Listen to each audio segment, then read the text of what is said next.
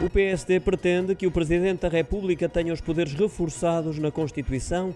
Na ótica dos social-democratas, deve ser o chefe de Estado e não o Governo a nomear o Procurador-Geral da República e também o Presidente do Tribunal de Contas, bem como o Governador do Banco de Portugal. Outra alteração prende-se com a duração do mandato do Presidente da República. O PSD sugere um mandato único de sete anos, em vez dos atuais dois mandatos de cinco anos cada. O documento, que contém 40 propostas de revisão da Constituição, foi distribuído no Conselho Nacional do PSD, propõe, entre outras questões afloradas, ainda a possibilidade de ser decretado o estado de emergência por razões de saúde pública e também o acesso a metadados com controle judicial.